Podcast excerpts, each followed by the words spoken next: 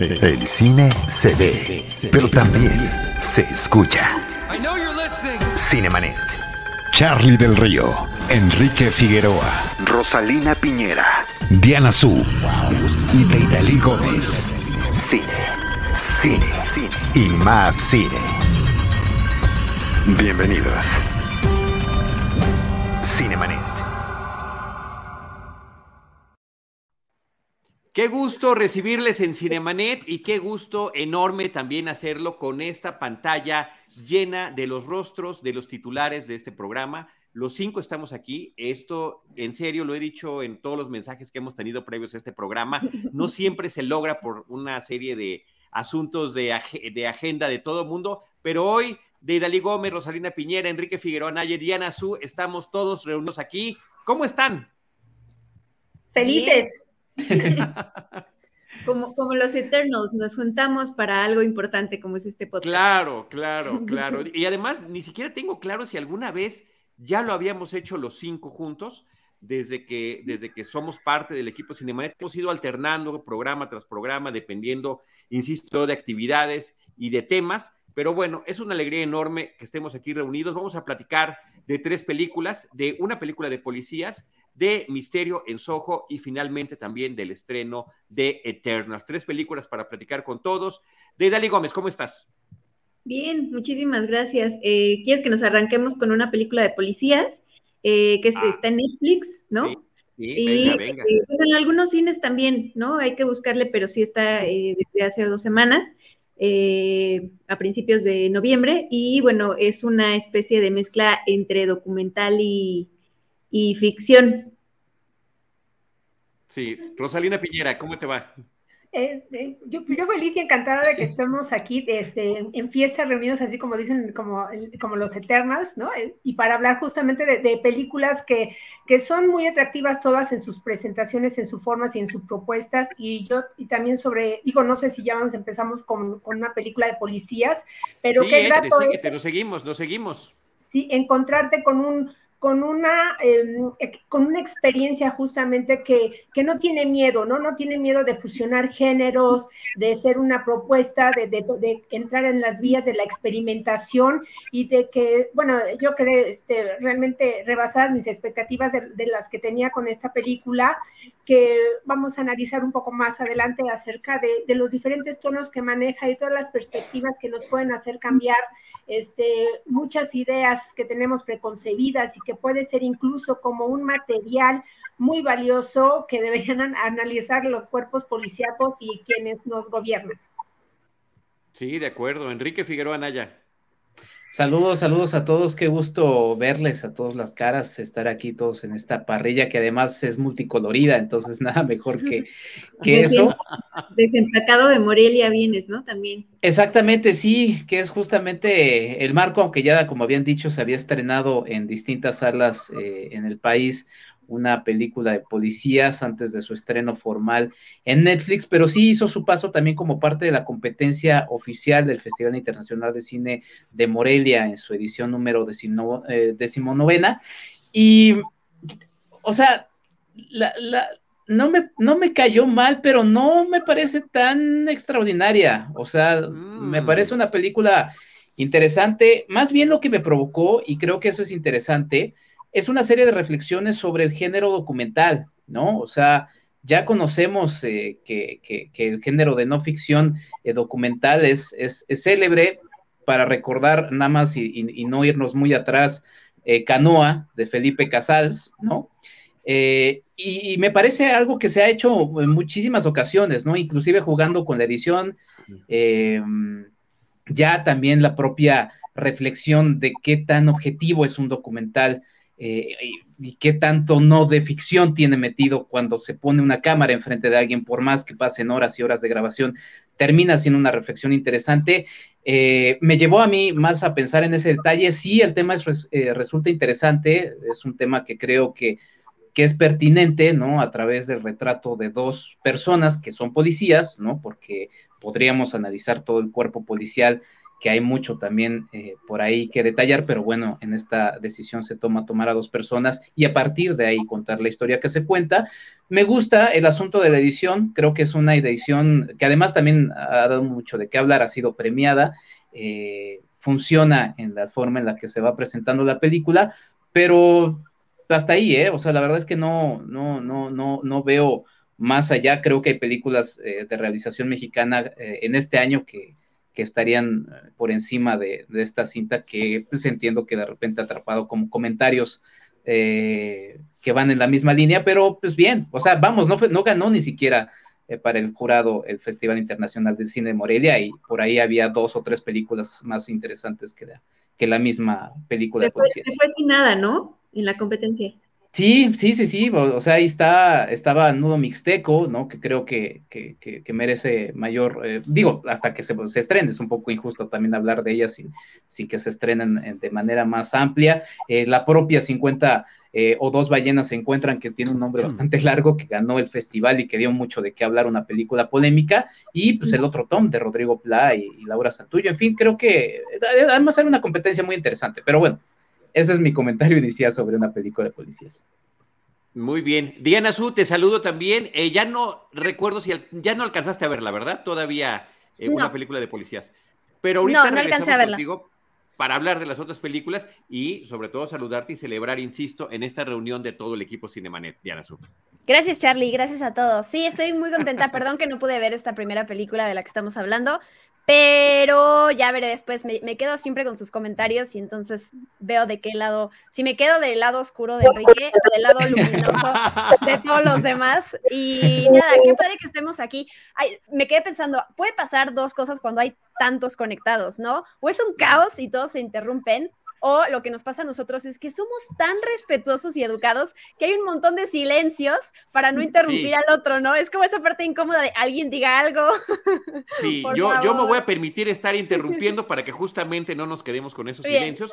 Y quiero abordar la película porque me sorprende muchísimo el comentario de Enrique que no le haya parecido tan interesante a mí. A mí, ciertamente, Enrique eh, de Idalí, Ross y Diana Su, me parece muy propositiva la película. Efectivamente, tampoco me parece dentro de la propia cinefilia que yo he vivido desde joven, no me parece algo particularmente novedoso, pero me gusta mucho la manera en la que se aproxima y cómo, yo, yo, no la, yo no la definiría como que esté en el formato del documental. Yo creo que es una película que se está valiendo de la ficción clara y expresa y también de repente en algunos momentos se, se vuelve documental. Es decir, pareciera en algunos momentos que la película es un making de sí misma, lo cual me parece eh, muy padre y muy interesante. mis primeras aproximaciones a ese tipo de películas donde se está mezclando la supuesta ficción con la supuesta realidad, voy a dejar las dos en supuestas, pues son películas de Woody Allen, me acuerdo de Annie Hall, Dos extraños amantes, en esos recuerdos que tiene el personaje principal, donde él mismo está visitando su propia infancia, donde hay personajes que hablan a cámara, igualmente en Robó yo lo pescaron, que es su primera película, y que se diga de Selig, que ya es propiamente un falso documental en sí mismo. Eh, muchos, muchos años después, pensaría yo en American Splendor, una película con Paul Giamatti sobre un eh, escritor de cómics, eh, una, una, suerte de biopic sobre este escritor de cómics, interpretado por Paul Giamatti, pero de repente en la película aparece el verdadero eh, el verdadero creador de, estas, de estas historietas y su pareja, que además han sido interpretados por otros personajes. Un poco lo que llega a suceder en esta película, en una película de policías de Ruiz Palacios. Entonces, esa, esa transgresión, ese juego que hay y también descubrir que la parte de ficción con la que arranca la película pues está basada justamente en los testimonios de los verdaderos policías, hombre y mujer, que han sido entrevistados, que han sido registrados y que los dos actores, eh, Mónica del Carmen eh, y, el... Y el Raúl Briones. Este, Raúl Briones, que la verdad creo que los dos están fantásticos, que se vuelven de actores y personajes a protagonistas narrando sus experiencias de lo que tuvo que ver la inmersión que tuvieron que realizar eh, para estudiar, para ser policías, meterse a la academia de policías, estar en las patrullas, estar recorriendo eh, las calles en la noche, en algunos momentos también nos puede recordar otra película muy reciente como Familia de Medianoche sobre lo que sucede con esta ambulancia en las madrugadas y también aquí hay reacciones muy reales. Creo que es una película que, te hace reír y que te conmueve y que inclusive yo acabando de verla la, comentaba, se la platicaba Andy y se, me salían las lágrimas y la risa prácticamente al mismo tiempo. A, tal grado me llegó, sí, sí conecté mucho con ella. De Los mismos productores que Familia de Medianoche, bueno, Elena, este, y, se lo comentaba yo, ¿no? Tuve la oportunidad de platicar Elena eh, Fortes, eh, productora de, una película de policías, y bueno, creo que no hemos explicado eh, al público, pues que esta película tiene en realidad a dos actores que se ponen el uniforme. Ellos aceptaron en, en una forma de experimento eh, pues meterse a una academia de policía o varias academias a tomar clases de esto sin saber realmente cuál era el guion de esta película. Y se grabaron con su celular y decían pues cómo era su proceso. Entonces tenemos como una especie de matrushka, ¿no? Dentro de, esta película donde eh, son varias eh, realidades, digamos, o los mismos actores de pronto son tipo Malcolm y se voltean y están hablando contigo, ¿no?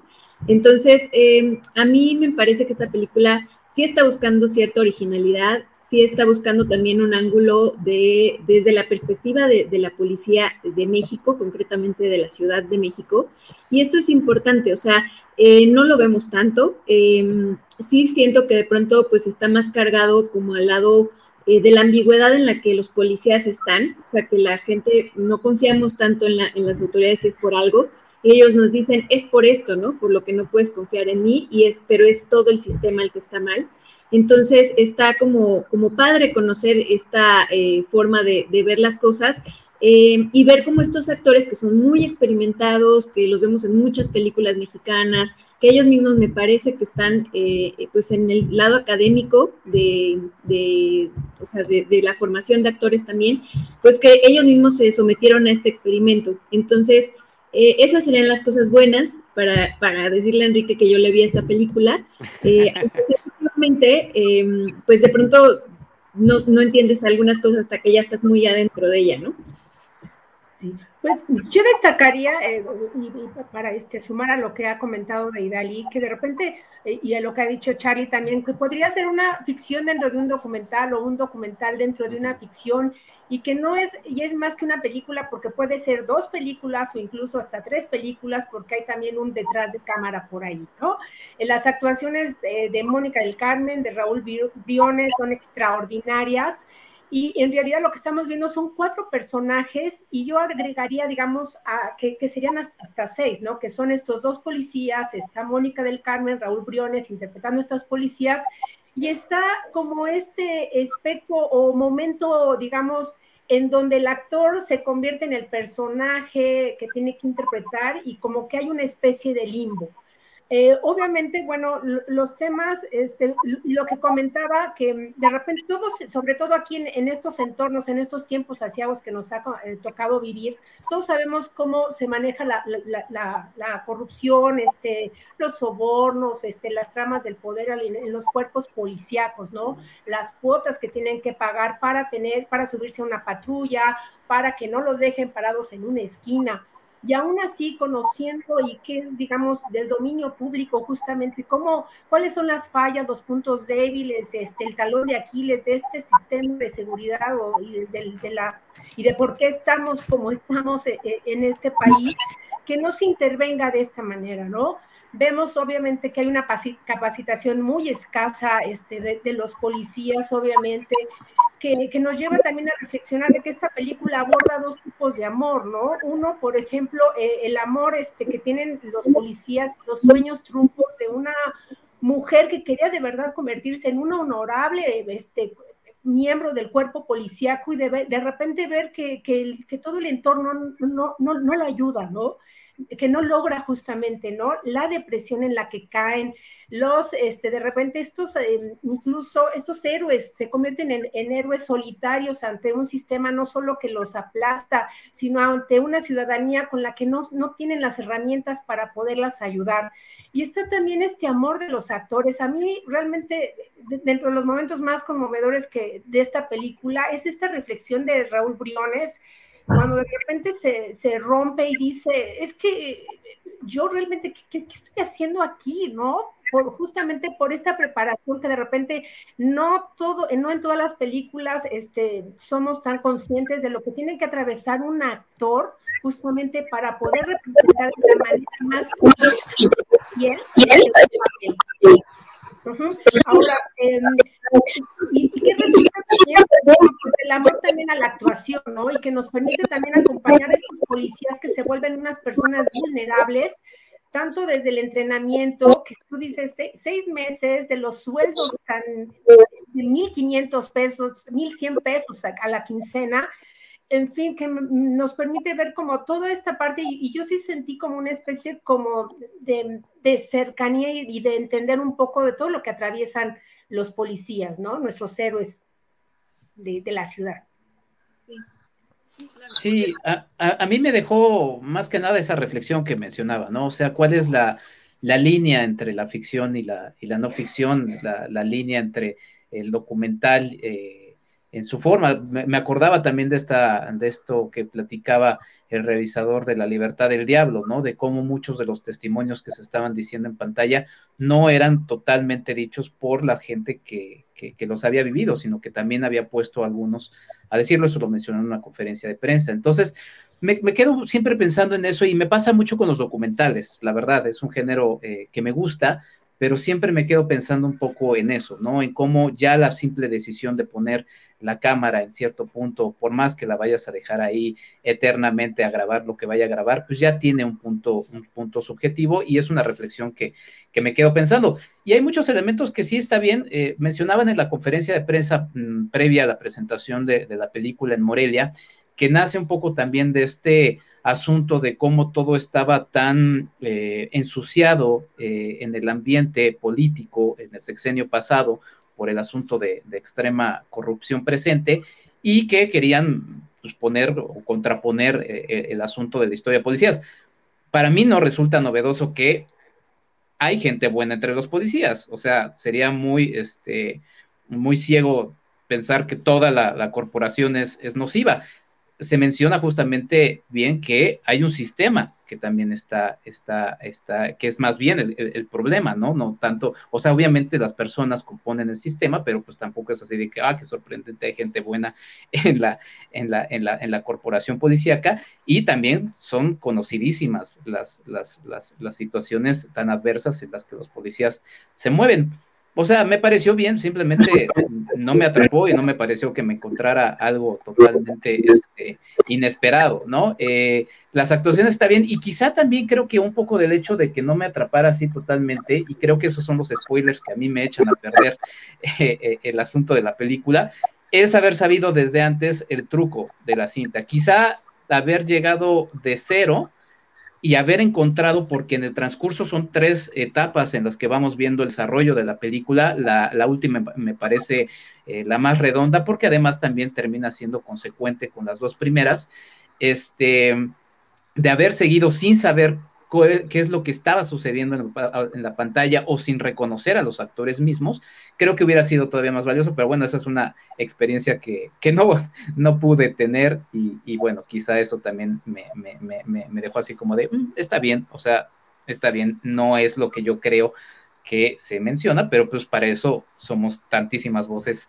en un eh, programa para poder poner los distintos puntos de vista. Charlie, tu micrófono. Ahí está una película que afortunadamente pudo tener su eh, estreno en un festival que además estuvo en salas cinematográficas, continúa en Cineteca y que tiene este gran alcance a través de una plataforma como lo es Netflix. Yo celebro que sea así y nada más para finalizar, la quiero conectar con un par de recomendaciones que tienen que ver también con policías en México desde distintas perspectivas de la ficción, pero siempre con sus conexiones con la realidad. Va la mordida, que está en Filming mm. Latino, y Días de Gracia, que llevaba mucho tiempo que yo no la encontraba en ningún lado y está en Amazon Prime Video. Así que creo que eh, son dos películas muy interesantes que pueden terminar de conectar con. Va la mordida, que es muy dura, por cierto, ¿no? del tema, y me parece un abordaje muy duro. Durísima. Así que aquí está una película de policías de Alonso Ruiz Palacios, que también conecta muy bien con su anterior corto muy reciente que tiene, que se llama Verde, sobre dos eh, eh, custodios de una camioneta de valores. Eh. Creo que conecta muy bien ese estilo que él está manejando. Yo la recomiendo muchísimo. Gracias a todos por lo que dijeron. Diana Su, quisiera que nos platicaras ahora tu perspectiva de la más reciente cinta de Edgar Wright que se llama Last Night in Soho, eh, Misterio en Soho es como le pusieron aquí en nuestro país, y eh, agradecer a Jaime Rosales su producción remota, él está en un evento en Plaza Universidad, se desdobla también eh, entre la ficción y la realidad, y, las producciones este, en, en, lugares específicos y vía remota. Así que muchas gracias, James. Diana Su. Sí, gracias, Jaime, porque siempre logras conectarte contra cualquier cosa y obstáculo que salga en el día, vas a estar aquí, así que gracias. Pues yo me, gusta mucho la filmografía de Edgar Wright. Edgar Wright. ay, no sé si me escuchan más fuerte. ¿Me escuchan bien? Hay como una especie de eco, pero lo estamos tratando de identificar. ¿Quién es el culpable? Exacto, yo, yo por eso pongo mi, mi... Sí, sí, sí. Bueno, Em, siempre que una película viene bajo el sello de Edgar Wright, la verdad es que me llama la atención desde las cosas que ha hecho como Shaun of the Dead y como Baby Driver y Hot Boss y toda esta trilogía del corneto. Y la verdad es que disfruté mucho Last Night in Soho.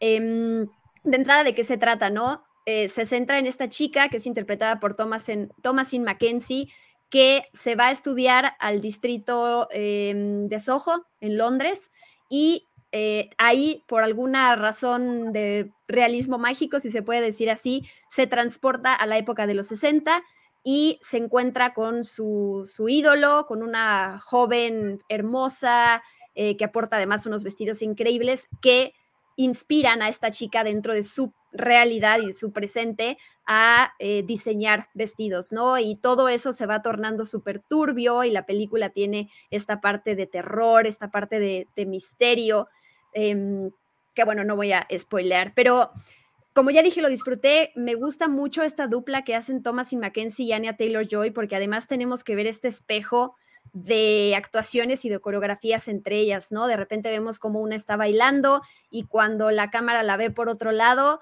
ya es la otra actriz, pero la, edición y digamos los, las coreografías que ellas siguen tienen que ser tan, tan eh, bien coreografiadas tal cual para que se sienta que están en ese mismo lugar. Entonces, eso lo disfruté muchísimo. Em, me sabemos además Edgar Wright, todo el, el fanatismo que tiene por la música. Yo leí por ahí que a Anya Taylor Joy hasta le decía qué canción iba a sonar en qué escena para que ella ya pudiera imaginarse el ritmo y pudiera entrar en ambiente. Entonces fue una manera distinta para ella de, pues de actuar a través de la música que ella iba a saber que iba a estar puesta en, eh, postproducción. Me gusta el misterio y todo eso. Creo que sí hay algunas cosas que se sobreexplican y hay algunas cosas obvias que tratan de darte a entender que tal personaje va a ser tal, pero en realidad hay un twist ahí que se me hacen como cosas muy, muy bobas que jamás me creí. Pero fuera de eso, a mí me gustó mucho la película y me encanta este, este, esta reflexión que hace sobre idealizar una época pasada y sobre idealizar la nostalgia, que además hoy en día con todo lo que vivimos, con todos estos remakes y spin-offs y pues tal cual las advertencias que puede haber detrás de eh, el amor por algo del pasado, se me hizo muy interesante. Deidali. Sí, me pareció que empieza un poco sosa o como muy angelical así, ¿no? Y que va cambiando de tono a lo largo de, toda la película. Eh, a veces este tono se torna hacia el terror, a veces hacia el suspenso. Eh, está como padre este, esta ilusión que crea entre las dos eh, chicas, ¿no? Pero a mí no me gustó mucho los temas de perspectiva de género que maneja me parece que están muy mal manejados. Eh, no quisiera decir como de más porque tengo miedo de, decir spoilers sobre la película, pero sí creo que eh, se, pasó de pretencioso como a la hora de querer hablar de tema de, justicia de género y creo que no lo logró al final. O sea, eh, existe algo llamado derechos humanos, ¿no? Y todos, seas hombre o seas mujer, pues los, los tienes. Entonces, siento que, no está como bien planteado ese, ese última parte de la película. Em, sí se disfruta, pero si no te cuestionas demasiado, ¿no? Como que me la pasé eh, diciendo justo, no te creo en esto, no te creo en esto otro, incluso me costó el tema del espejo que viene en el tráiler, eh, me costó un poquito eh, ajustarme a él, aunque es buena idea, pero no, no, no me encantó, pues, o sea, yo esperaba mucho más de la película y sí sentí que, me quedó a deber en, en varias cosas. Ross. Bueno, de entrada diría que la primera parte de esta película es espectacular. ¿no? En el, en el, aspecto de esta recreación de la época, el diseño de arte y sobre todo, bueno, creo que este director es sumamente hábil, ya nos lo ha demostrado, para el manejo justamente de una banda sonora, ¿no? Que sea memorable y sobre todo el diseño de, de las secuencias y de las imágenes. Me parece eh, sumamente atractivo esta, esta idea de las dualidades, ¿no? De esto, entre estos dos personajes femeninos, eh, Sandy y Eloís, que de repente, bueno, se va transformando. Al principio yo tenía eh, esta percepción de que sería una especie de Jekyll y Mr. Hyde, ¿no? De cómo una a otra, cómo una y otra se iban a complementar, porque el personaje de, de Thomasin, pues es así como este cándido, aunque tiene justamente un aspecto, un aspecto oscuro que nos remite a, un tema eh, que yo que creo que falta como de explorar más, que es el de las enfermedades este, mentales, ¿no? Que al principio pensamos que es parte como de un duelo o que no sabemos si, si ella tiene justamente como esta capacidad o esta sensibilidad para poder como conectarse como a otra época, ¿no? De repente hay un elemento también sobrenatural ahí que, que es, me parece como la parte atractiva para estos saltos, digamos, de épocas. Hay otra, otro eh, punto muy atractivo que, me gustó, es el, el, mimetismo, ¿no? Eh, de cómo obviamente una va absorbiendo a, la otra, ¿no? Y a partir como de estas secuencias de como del juego de los espejos, ¿no? es una secuencia que es verdaderamente, me parece que avasallante, que es el baile, ¿no? con una cámara que, que, gira alrededor de los dos personajes y donde, donde ellas empiezan a, a fundirse más allá del aspecto físico, ¿no? Sino también del, del, espiritual.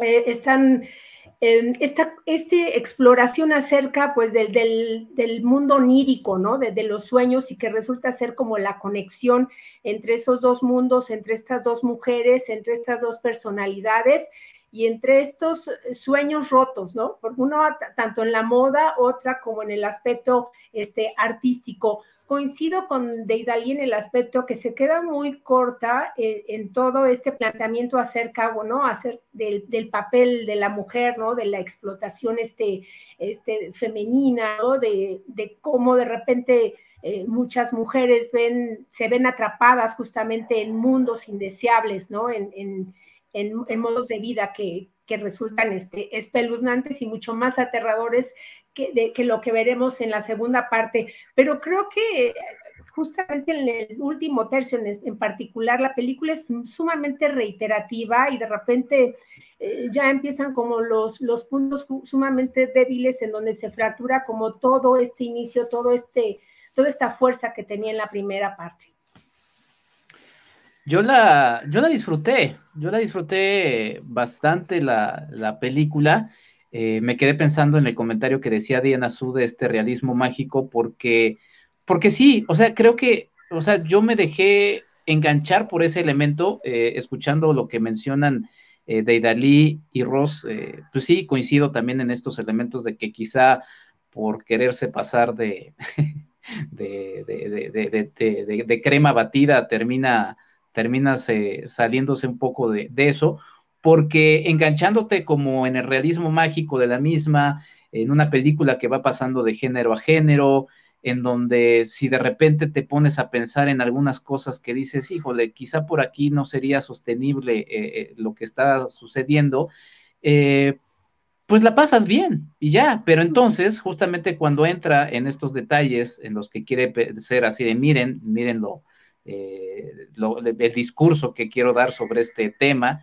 eh, pues quizá ahí es cuando, cuando, cuando quizá no, no, no, funciona. Pero la verdad es que yo la pasé muy bien. El asunto musical me, me parece realmente extraordinario. A cada rato eh, ahora que ya están todas las butacas este, llenas en los cines, perdona al vecino de adelante, estaba moviendo yo la patita nada más al ritmo de la música que iba escuchando. Eh, visualmente me pareció muy interesante. Hay secuencias, aunque es un una película llena de suspenso, de, un terror psicológico, de auténtico terror. O sea, la verdad es que hay unas secuencias que sí, que sí están bastante interesantes en este aspecto. Y, pues nada, la verdad es que creo que es una película eh, que, ahorita también lo estaba reflexionando un poco de cómo es interesante cómo todos los vamos viendo en distintos momentos y este, con distintas, este, intenciones y, esperanzas de las mismas, y pues eso, bueno, obviamente también va, va resultando en, cómo las vamos visualizando. Yo la verdad la, la pasé bastante bien, y, y, ya, ¿no? O sea, tampoco creo que sea de lo espectacular del año ahora que ya estamos preparando los listados, pero la verdad es que la pasé y la pasé muy bien. Pues quién sabe si se cuere eh, en, alguna lista de un ingenuo por ahí como yo. ¿eh? Yo es una película que disfruté enormemente. A mí las películas que hablan y que tratan visualmente el tema de la percepción de la realidad de los protagonistas me enloquecen. Eh, Jacob's Ladder, Inception, eh, Shutter Island, ese tipo de películas donde no sabes bien qué es lo que está viviendo el personaje, que lo vas acompañando en todo momento, que te metes en este juego donde la realidad parece distorsionarse constantemente y una película que además va evolucionando de género, decía Deidali que empieza muy sosa, bueno, ese color rosa con el que empieza la película me encanta. Eh, eh, yo pensé, inclusive antes de que pusieran la, canción de, de, la boda de mi mejor amigo, que es como la segunda canción que ponen, yo dije, está empezando como la boda de mi mejor amigo, con ese tono, con esa alegría, con esa ingenuidad. Eh, el homenaje que hace a la música de la década de los 60 es increíble.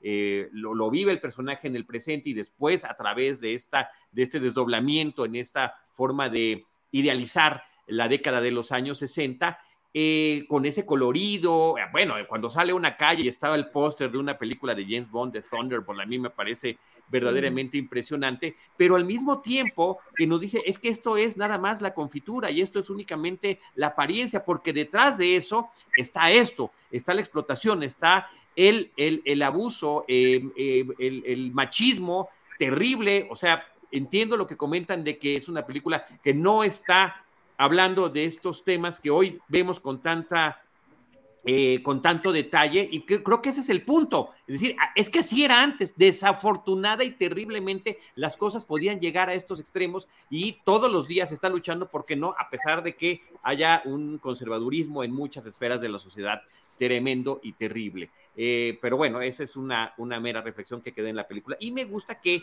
yo, yo, entré sin saber nada, absolutamente nada de la película. Entonces, el viaje que yo tuve en esta evolución de géneros, en este viaje, me pareció muy divertido. Me, encantaron las dos, están estupendas en sus papeles y creo que también el resto del reparto lo hace bastante bien. Eh, el hecho de que tengamos por ahí a Matt Smith este, y a, este actor Terence Stamp, bueno, eh, realmente un, un hombre que además sí vivió esa época y, está retratada en muchas de sus películas eh, que hizo justamente en Inglaterra en aquellos años. Entonces, eh, yo en, verdad me parece que fue una película muy redonda para mí.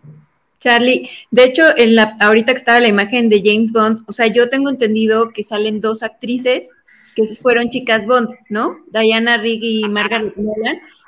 Yo nada más tenía a ella, a Diana Rigg. ¿Cuál es la otra? Fue la última película de las dos, porque las dos fallecieron en 2020. O sea, Dios. entonces, justo esta conexión que estás haciendo sobre la época, el trato a la mujer y bueno, que sean chicas Bond, o sea, obviamente el director pues las eligió por algo, ¿no? Sí, sí, pues mira, algo que qué buen, qué buen dato me estás dando, me parece que abona muchísimo a la película y me termina gustándome más el hecho de que haya sido integrado de esta manera.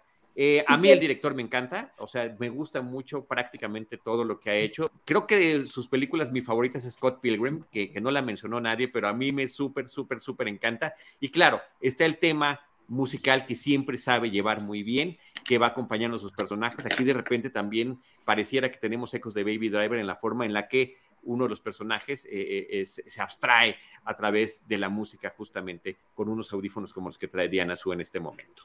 Así que bueno, pues ahí está Last Night in Soho, Misterio en Soho, que ya podemos haberla eh, disfrutado desde diferentes perspectivas, como estaban diciendo. eh, y que continúa afortunadamente en cartelera. Sí, este, Ross. nada más como detalle, ahorita que estaba justamente el póster de la película de Sean Connery, que ya si nos vamos como a estos otras maneras de como de comunicarnos, la manera en que están las dos modelos eh, rodeando justamente el personaje de, ¿no? al, lado de, James Bond, pues nos habla justamente de esta dualidad, de este mundo dividido, ¿no? También. Wow. Pues ahí está. Es una pista visual. sí, lo son, y creo que, bueno, creo que tiene muchas más de las, de las que hemos mencionado, ¿no? Y el juego de espejos es, a mí me encantó, me fascinó. Entonces, bueno, quedé muy, muy sorprendido gratamente con esta película.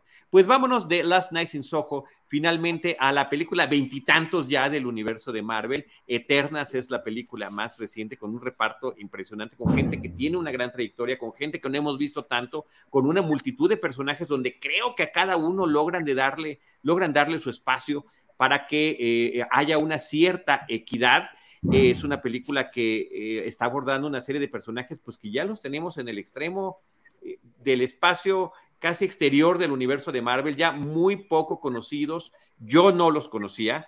Yo fui un aficionado enorme de los cómics, eh, particularmente de Marvel. Y, bueno, pues están, están agarrando ya la, producción de todo lo, lo, que tiene este universo y tratar de conectarlo con lo que tiene. Y me parece que queda un tanto cuanto forzado cuando tratan de explicar, y bueno, si ya llevaban tanto tiempo aquí, ¿por qué no hicieron esto? Como que hay una sobreexplicación de lo que, eh, de la forma en la que interactuaban o no con el resto del mundo. Eh, Chloe Shaw es la directora. Diana Su, ¿cómo la viste?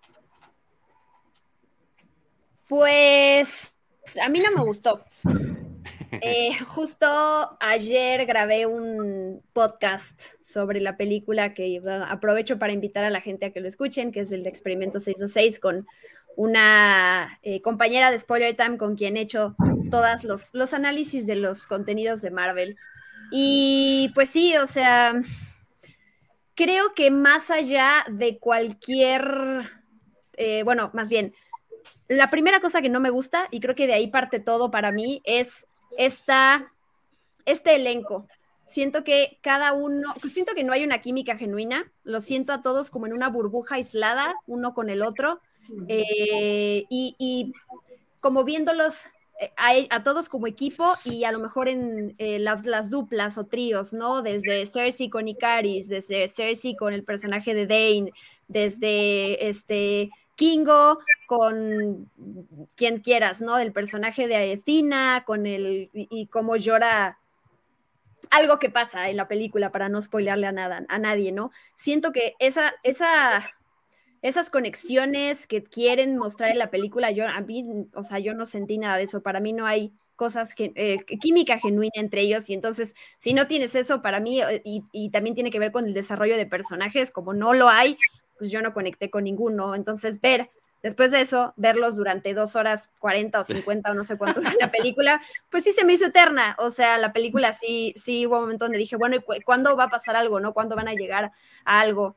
Eh, todo esto que ha sido también como muy debatido de la fotografía, que si, que si Chloe Zhao filmó en, eh, respetando la luz natural, todo eso a mí la verdad no me molestó, no fue que dijera, híjole, está, porque siempre pasa esto, ¿no? La gente que se queja de las películas súper oscuras de superhéroes, pero si son súper coloridas también está mal. Y si son canon del MCU, que flojera, porque no hay originalidad. Pero si son diferentes, es como, ¿qué es esto? No forma parte de este mundo, ¿no? Entonces, la verdad es que cada vez me da más flojera la conversación alrededor de una película así, cuando parte...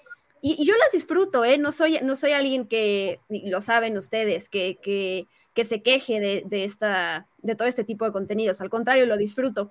Pero de verdad ya me da tanta flojera la conversación de, del demeritar al que no le parece o al que le gusta mucho algo, ¿no? He leído tantos comentarios en redes sociales de que si no te gustó es porque eres tal, por cual, porque no sabes apreciar el cine, o si sí te gustó eres un que me parece terrible. O sea, entiendo que no es algo nuevo, entiendo que es algo que no va a terminar, pero cada vez que llega una película así, ya viene arraigada con, un, con una vibra que sí me da flojera, o sea, eh, que digo, bueno, pero bueno, independientemente de eso sí lo quería mencionar. Em, sí me, parece me pareció aburrida la película en ciertos momentos. Esto que hablábamos hace ratito de Last Night in Soho, de la intención que hay en las coreografías eh, y en esta dupla. Aquí, por ejemplo, vemos cosas de edición, cosas de efectos que yo sigo diciendo, qué mal hechos están. compañeros sacaron ahí en redes sociales ejemplos de escenas, una de Angelina Jolie en donde está con unas espadas y hace no sé qué movimiento, y ves el corte más notorio del universo, ¿no? Que es como, pero ¿por qué no hay un cuidado en todo eso? Y también, perdón que ya me estoy extendiendo tanto, pero sí me, me causa mucho ruido esta mezcla de eh, esto que quiere, este el naturalismo que que es muy Chloe y que eh, quiere estar ahí, mezclado con esto que es Marvel. O sea, o es uno o es otro, pero en medio es una cosa extraña y los temas de eternidad y qué es el ser humano y todo eso es como eso pasa a cuarto plano después de, de, que la película no, no produce nada, la verdad. Eh, perdón, es creo que la película de Marvel que es que sí más menos me ha gustado, pero pues ni modo. Es la de las veintitantas, de las veintitantas la dejas al final. Sí. Creo que sí.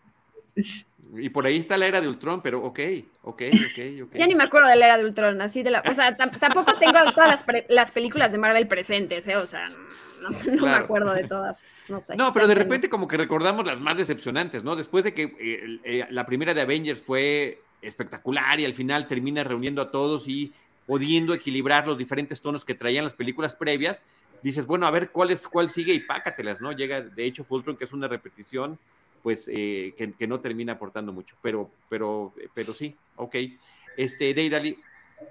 Pues eh, yo creo que tiene algo de congruencia en algunas cosas, voy a ser defensora de Chloe Zhao, eh, empezando pues porque es una película que eh, con personajes que han vivido siete mil años o no sé cuántos, ¿no? Y eh, pues ya han visto como todo, entonces saltaría bastante verlos haciendo cosas inmaduras como los de Guardianes de la Galaxia, ¿no? O haciendo chistes soeces o estas cosas que de pronto le gustan mucho a la gente eh, con este humor sí lo tiene, pero lo tiene muy en, momentos específicos. Entonces yo agradecí como que no hubiera estos chistes forzados. Eh, estoy de acuerdo con, Diana Suen que de pronto decía, ay, mi Salma o ay, mi Angelina, eh, ya no, como que no se ven tan ágiles en las, en las escenas de, acción y creo que eso lo pudieron haber eh, protegido, ¿no? para ellas.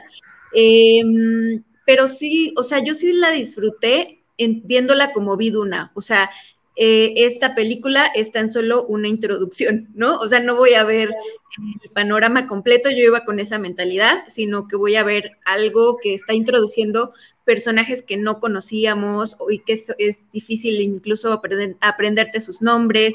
Entonces, estás como entrando a algo completamente nuevo y pues con esa óptica a lo mejor la puedes disfrutar. Ross.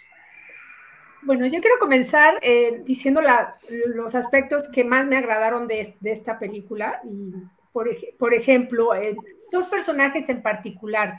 Eh, esta, la niña em, que hace el personaje de, Sprite, Lia McHugh, ¿no? Em, que, me, que, tiene como un paralelo, se imaginó al personaje de Kirsten Dunst en entrevista con el vampiro sobre esta niña que está condenada a, quedarse, digamos, en cierta edad eternamente y que de repente empieza a cuestionarse y está enojada, ¿no? Consigo misma.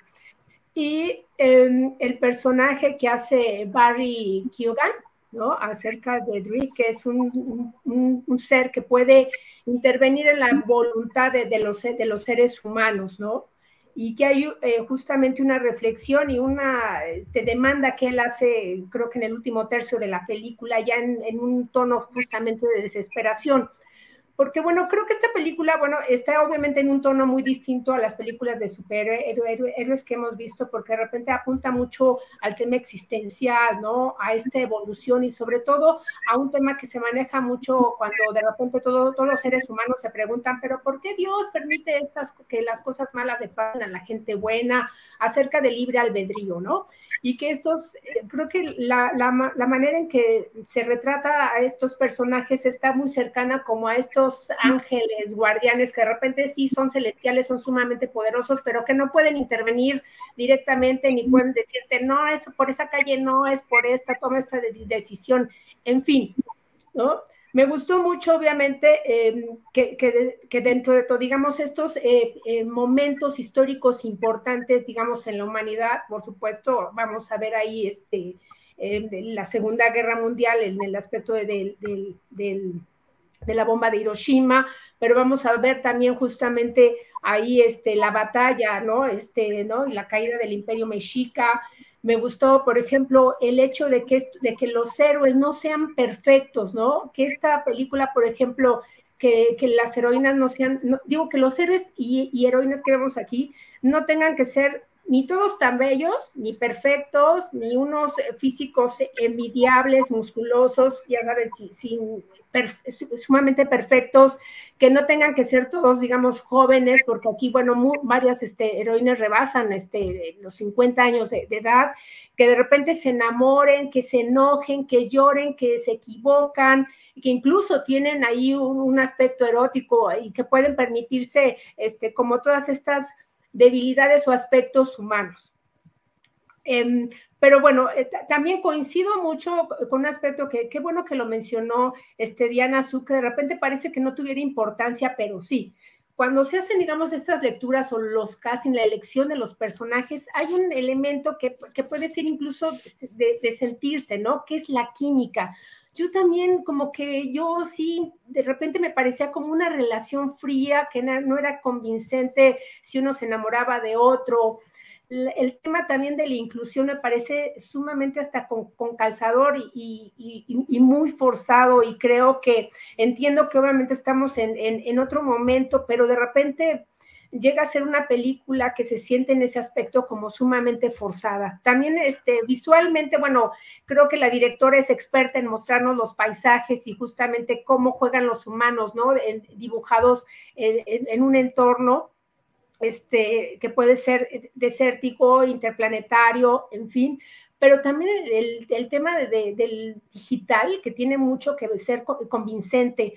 Creo que aparte estamos muy poco preparados desde el principio como para que puedas decir quiénes son ellos y por qué tendría que interesarme en qué le ocurre a cada uno de estos personajes, ¿no? aunque creo que, bueno, el elenco, este, Salma Hayek, este, Angelina Jolie, bueno, pues son, pues, personajes obviamente de primer nivel, pero siento que de repente están ahí varios elementos, pero algo falta y algo no logra, no logra ser, este, concluyente y resulta sumamente confuso a lo largo de la película. Sí, yo creo que eso tiene que ver con el ritmo que tiene, eh, no nada más el tema de la extensión, sino los constantes flashbacks que tiene la cinta y la, qué bueno que usaste la palabra forzada, Ross, porque efectivamente las escenas de acción parece que están así también, al igual que la inclusión y que la diversidad en la que, en la que tenemos estos personajes. Lo mismo pasa con las escenas de acción.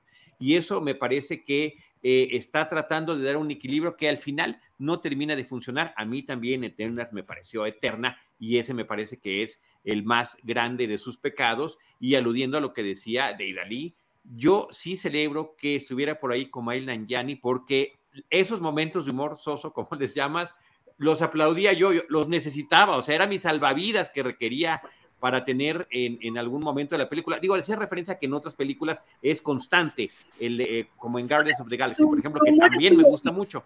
Su humor estuvo... yo lo que decía es que no abusaron, que estuvo súper bien en los momentos, hasta decía, ah, este hombre merece una serie, ¿no? De las que están haciendo ahorita, y ya. Absolutamente. Sí, sí, sí. Y, solito el personaje de Kingo y la forma que tiene que ver la vida y el acompañante que tiene de varias décadas humano que, que, está con él. Eh, toda esa parte me pareció muy divertida. Pero así como decía yo, que sí se dieron su tiempo para darle a estos actores y actrices conocidos y desconocidos más o menos el mismo paralelismo, coincido con todos ustedes de que efectivamente no hay esa química, que eh, no hay esa cohesión que tendría la película y que finalmente una cinta de, más de dos horas de duración, pues efectivamente queda eh, pues eh, aburridona para el público y creo que ese es el, pecado más grande que tiene.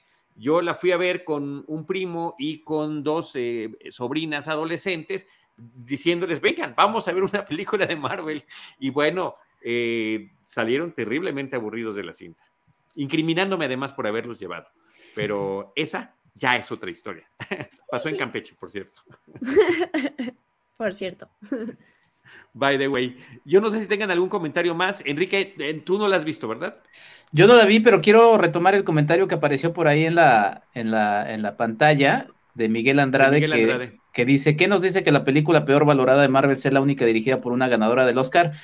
Pues puede decir o todo bien o todo mal, porque pues, también ni significa el epítome de la cinematografía que haya ganado un Oscar, como también nos puede decir que quizá alguien con una visión diferente, eh, pues igual no, no entra en una, en una industria o en una maquinaria en la que todo tiene que ser como hamburguesas de McDonald's, como también, este, pues nada, o sea, nos puede decir muchas cosas, depende que por dónde lo quieras ver, mi estimado Miguel, así que no hay que cerrarlo a, a, nada, como también nos puede decir que, en fin, nos puede decir muchas cosas, pero bueno, me parece una pregunta muy divertida y de reflexión. A mí quizá, quizá sí lo quiero comentar, a pesar de que se estuvo explotando mucho en medios de comunicación, porque pues, siempre que alguien llora, este, termina siendo muy vendible y da clics y, demás.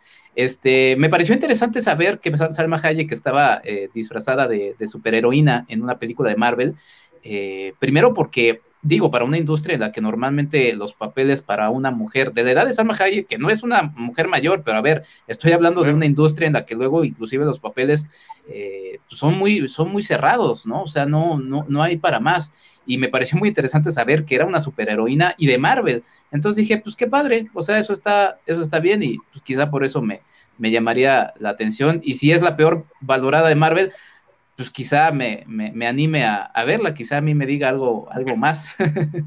Pero bueno, te da, sí. Exacto. Hoy vienes en un, en un, nivel Contreras muy interesante, Enrique, que lo tenemos que platicar eh, eh, en una, este, en un círculo de, de, de, verdades y de, y de con un psicólogo que nos ayude a todos a entendernos.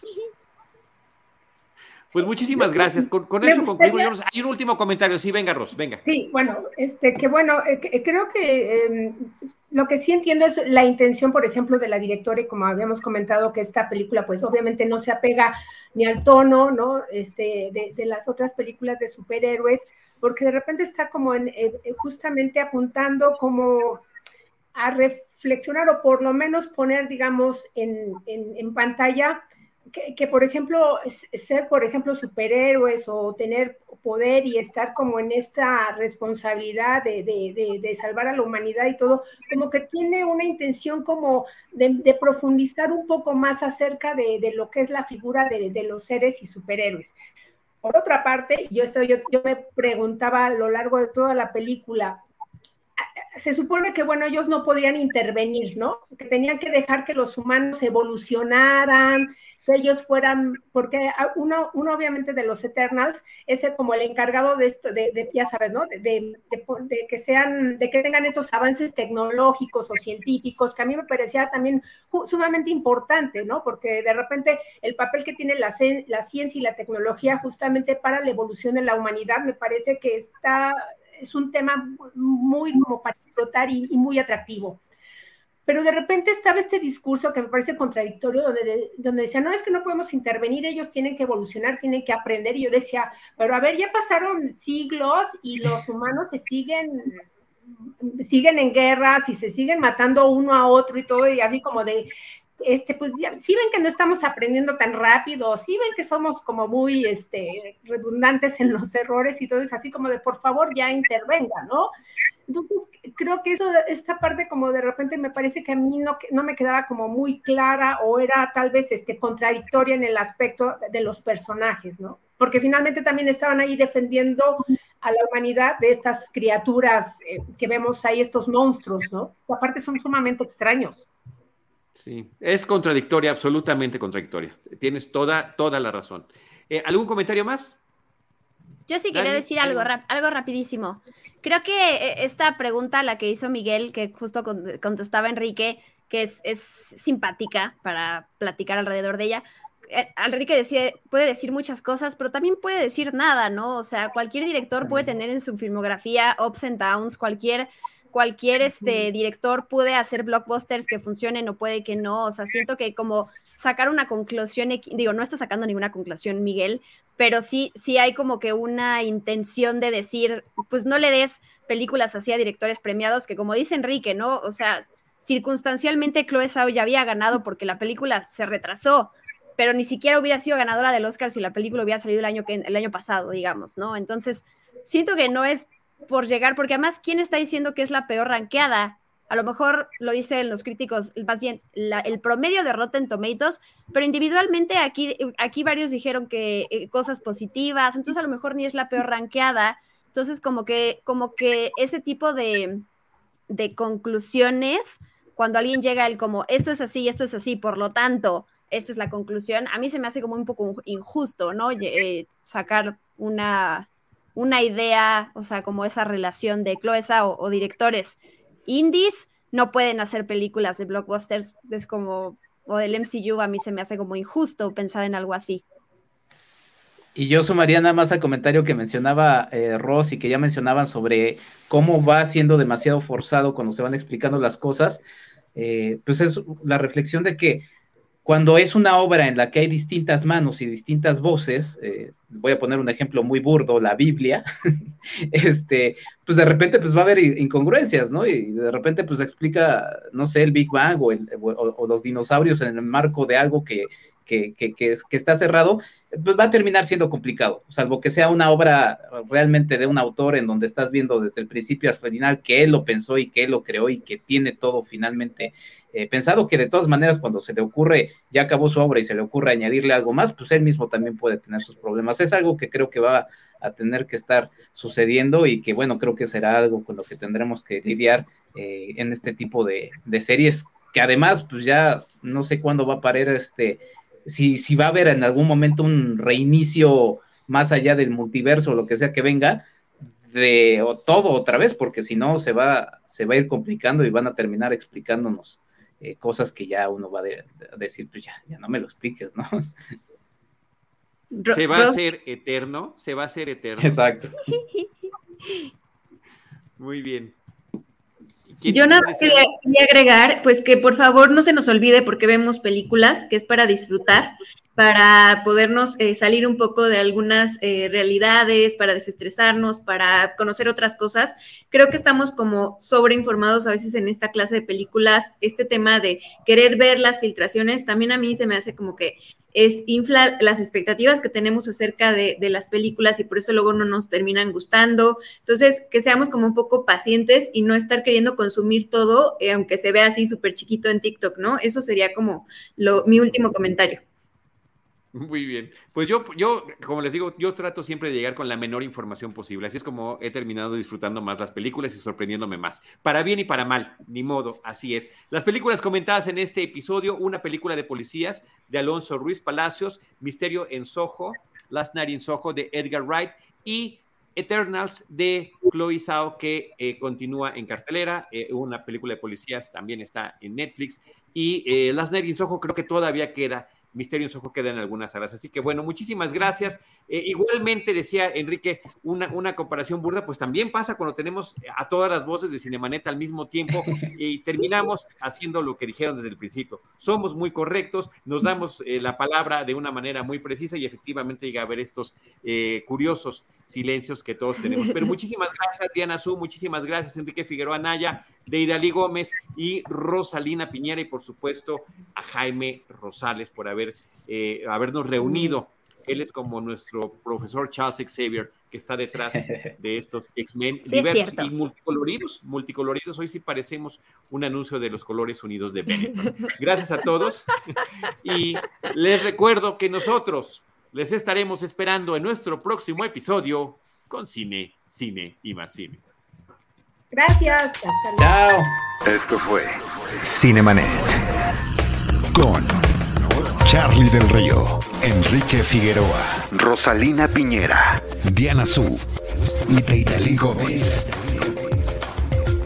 El cine se ve, pero también se escucha. Más cine.